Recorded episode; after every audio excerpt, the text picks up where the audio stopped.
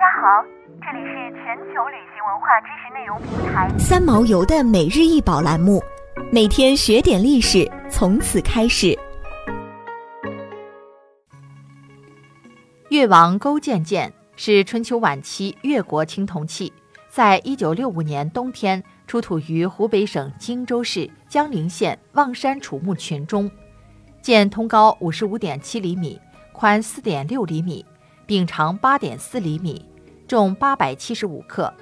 主要合金成分是铜、锡、铅、铁、硫等，极其锋利，刻有“越王纠浅，自诈用剑”八字。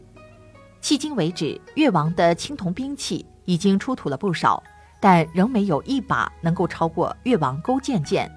越王勾践剑是湖北省博物馆镇馆之宝之一，工艺精美，造型奇特，保存完好，是一件稀世珍品。越王勾践剑剑身上面有着黑色菱形的暗纹，剑格的一面镶嵌着绿松石，另一面镶嵌着蓝色琉璃。整把剑都非常高贵典雅，在剑格的位置上有两行铭文，写着“越王纠浅自诈用剑”，纠浅也就是勾践，清楚地表明剑主人的名字和身份。越王勾践剑之所以出名，不仅是因为这把剑的制作工艺高超，还因为剑主人勾践的那一段著名卧薪尝胆的经历。越王勾践本名鸠浅，由于古代华夏的文字不同。音译成了勾践，是春秋末年越国的君主。勾践在位的时候是战争连绵不断的春秋争霸晚期，吴国和越国多年来彼此征伐，战争不断。在公元前四百九十六年，吴王夫差带领大军攻打越国，取得胜利。越王勾践沦为夫差的阶下囚，足足被扣押了三年。勾践过了三年的屈辱生活，回到越国后。在贤臣范蠡、文种的辅佐下，过着艰苦的生活。每当意志消沉的时候，勾践就会睡在柴堆上，还会尝苦胆，用来刺激自己。最后，他忍辱负重十年，终于灭了吴国，并且让吴王夫差用剑自刎，成就了越国的霸业。